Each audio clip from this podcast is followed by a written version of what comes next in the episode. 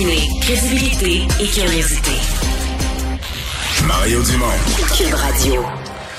Je pense que tout le monde va se souvenir du dernier budget fédéral, des mesures annoncées par le gouvernement là, euh, en lien avec l'accès à la propriété, là, pour donner euh, aux jeunes la possibilité d'économiser cette espèce de de CELI habitation, là, de CELI pour accumuler de l'argent pour une mise de fonds. Bien, annonce ce matin du ministre québécois des Finances qui euh, bon, annoncer une série de mesures pour, pour s'adapter, pour que la fiscalité québécoise, finalement, soit, soit conforme dans le traitement qu'elle va faire euh, de ce, de ce compte-là, de ces comptes-là. Il est avec nous pour nous expliquer tout ça. Le ministre des Finances du Québec, Éric Girard. Bonjour, Monsieur Girard. Bonjour. Bon, euh, expliquez-nous un peu ce que vous avez annoncé, là, comment ça, comment, comment le Québec vient intervenir finalement là, dans le, le, le, le programme fédéral? Ben, en fait, ce matin, il y avait deux choses. Là. Il y avait des harmonisations des mesures fiscales euh, en lien avec le budget fédéral du 7 avril 2022 et des gestes additionnels du Québec là, pour les travailleurs d'expérience. Alors, au niveau de, puis sur deux volets, l'accès à la propriété et euh, la rareté de main d'œuvre, qui sont les deux volets. Alors, euh, pour euh, spécifiquement l'accès à la propriété, on parle du compte d'épargne euh, libre d'impôt. Alors, c'est une harmonisation complète, là, jusqu'à 40 000 dollars et que vous pouvez accumuler en cotisation sur cinq ans et ce sera en vigueur à partir de 2023.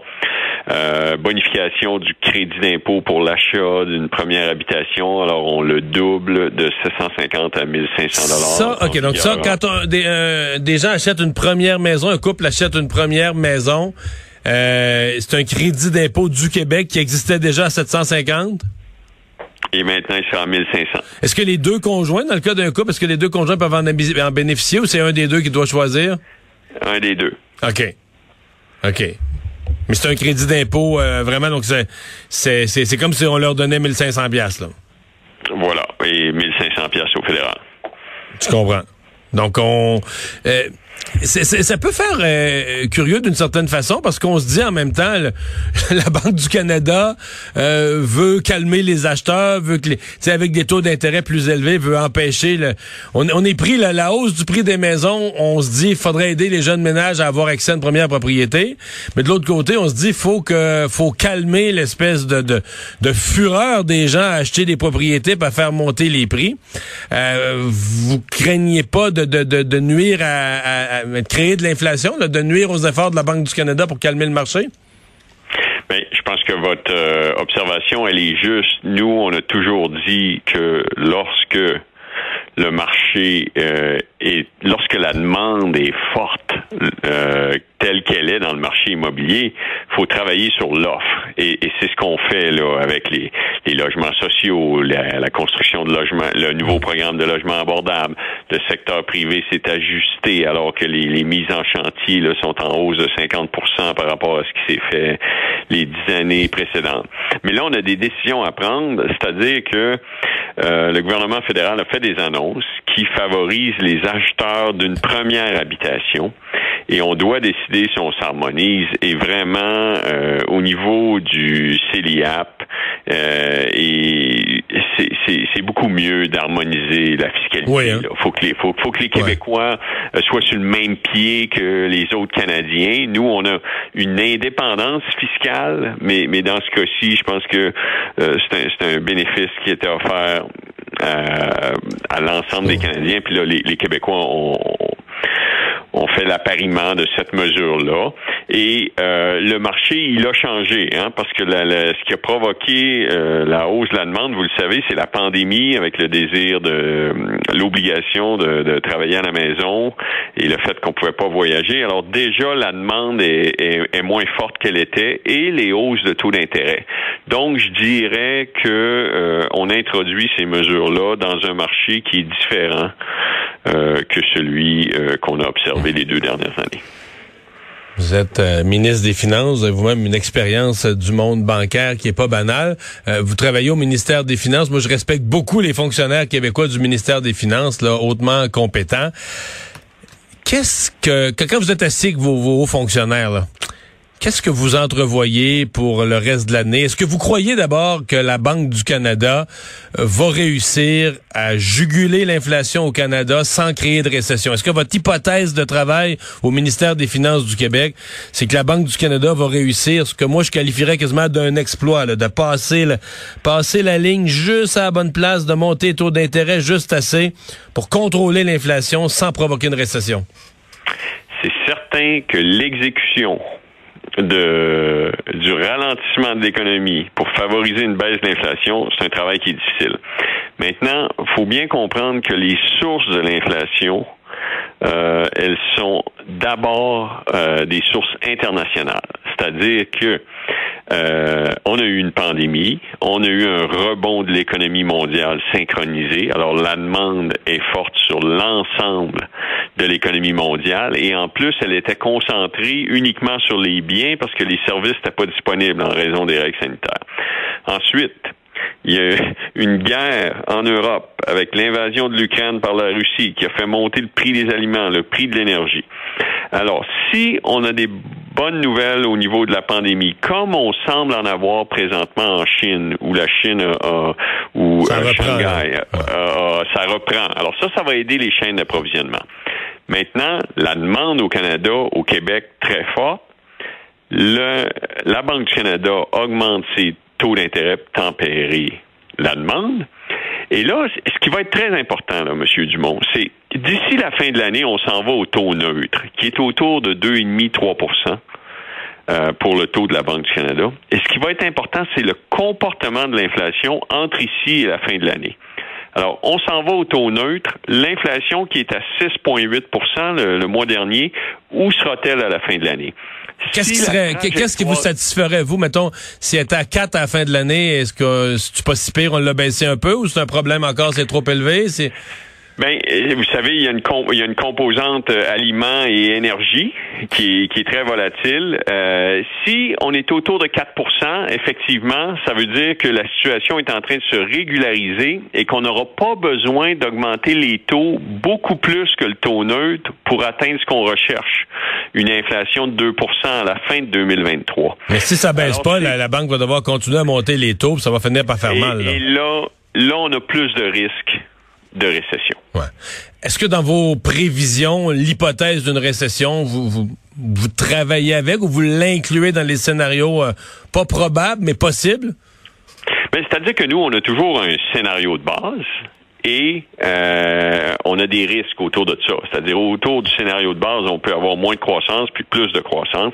Je mets pour 2023 présentement, je mets à peu près 65% de probabilité d'une croissance de l'ordre de 2 qui euh, et, et, il y a 35% de probabilité de récession pour 2023. Pour 2022, tout ce qu'on a derrière nous là, on est au mois de juin, là, les, les cinq mois qui nous ont précédés sont extrêmement solides. Ouais. ouais Alors, c'est une question pour 2023. Parce que c'est vraiment le comportement de l'inflation à la fin de 2022 qui va nous indiquer si on a besoin d'aller beaucoup plus haut que les taux neutres. Je suis intéressé, euh, on a la chance de, de, vous avoir en entrevue, euh, à, à, à, reparler de votre visite à New York avec euh, Gary Bettman, dont on a finalement su relativement relativement peu de choses. Est-ce que puis, puis moi je suis un réaliste, hein, je, je, je, pense pas que je pense pas qu'on a un retour des Nordiques demain matin. Là. Je sais qu'il y a des gens qui ont l'air qui s'énervent, mais est-ce que est-ce que vous sentez quelque chose de sincère du côté. C'est ça, je pense. Moi, je me, est-ce qu'il y a quelque chose de sincère du côté de la Ligue nationale euh, dans la candidature éventuelle, advenant dans quelques années? mais est-ce qu'il y a quelque chose de sincère ou est-ce que Québec, à New York, là, au bureau de la Ligue nationale, c'est une joke? Non. Je, c'est pas une joke du tout. Les gens de la Ligue nationale sont extrêmement professionnels. Monsieur Bettman et Monsieur Daly. Et euh, s'il y a quelque chose de sincère, ils ont sincèrement compris que nous sommes sérieux. Que le Québec a changé, que l'économie du Québec est solide, que la ville de Québec a une économie diversifiée, dynamique, et que les entreprises québécoises sont extrêmement solides. Et, vous, vous, allez comprendre ça, parce que des fois, je dis ça, puis les gens autour de moi me disent de, quoi parle-t-il? Lorsque vous regardez le TSX 60, les plus grandes compagnies canadiennes, regardez le nom des compagnies québécoises, la capitalisation de ces compagnies-là. Toutes ces compagnies-là, chacune d'entre elles, pourrait posséder une équipe de hockey. On a une force économique aujourd'hui qui n'a rien à voir avec ce qui était lorsque les Nordiques sont partis. Alors, la Ligue nationale a compris que nous étions sérieux, que nous avons les moyens de nos ambitions, et puis après ça, il faudra que les astres s'alignent, il faudra qu'il y ait une équipe de disponible ou qu'il y ait une expansion. Euh, Qu'est-ce qui est le plus probable entre les deux? Moi, on dirait qu'une expansion, peut-être que c'est je suis trop euh, fou des mathématiques, mais il me semble que 32, là, c'est tellement un beau chiffre, ça, se divise de toutes les manières par quatre. Ben, je pense que c'est euh, euh, vous avez ben s'il y avait une expansion à court terme, il l'aurait annoncé. Alors il n'y a pas d'expansion à court terme.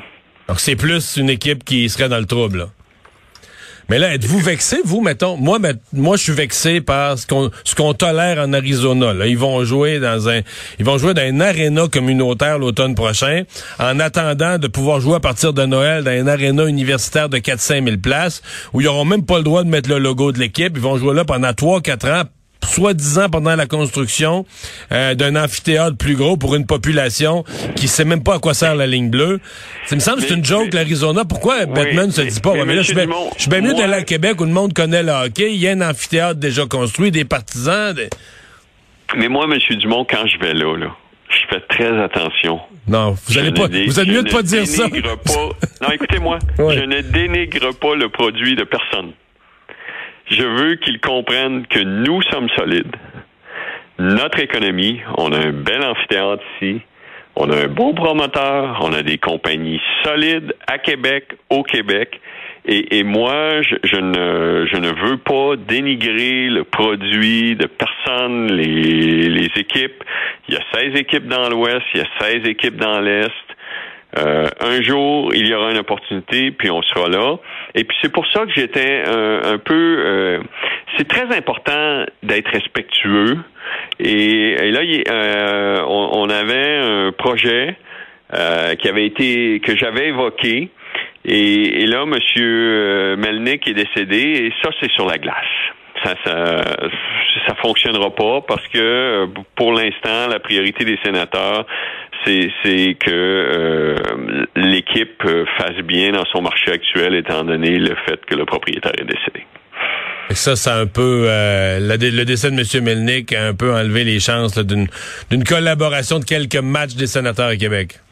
Mais c'est-à-dire que moi, j'avais évoqué la possibilité, puisque leurs billets ne sont pas tout vendus, que peut-être euh, nous pourrions présenter des matchs et que ça pourrait créer un effet de rareté euh, à Ottawa et donc aider à la vente de billets et à Ottawa et, que et, moi je suis convaincu que euh, les Blue Jackets de Columbus contre les sénateurs un mardi soir à Québec, on peut remplir le centre Vidéotron parce que les gens sont passionnés de hockey. Monsieur le ministre, merci d'avoir été là. Au revoir, le ministre des Finances, Éric Girard.